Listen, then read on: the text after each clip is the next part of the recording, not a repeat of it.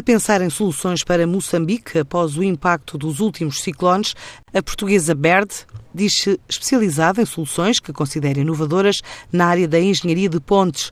Acaba de ganhar um contrato para desenvolver 125 pontes modulares no Peru.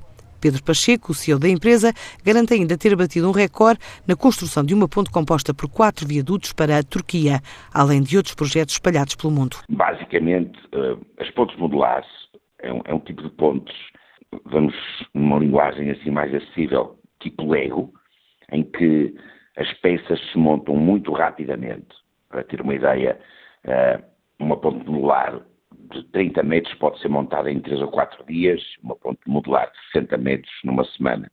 E servem muitas vezes propósitos relacionados com catástrofes naturais ou com necessidades emergentes por diversas causas.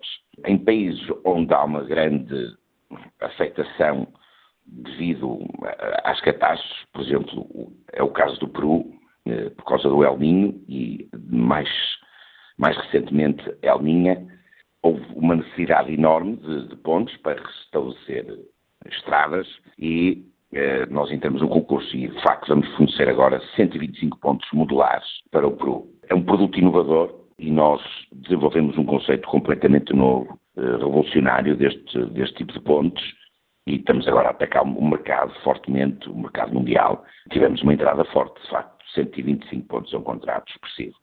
Há outros em perspectiva, uns mais quentes, outros mais quentes ainda. Significa que existem alguns já palavrados, existem protocolos celebrados com consórcios internacionais em diversos países e existem já algumas manifestações orais de poder haver mais negócio, mas disso eu só gosto de falar quando há negócio mesmo.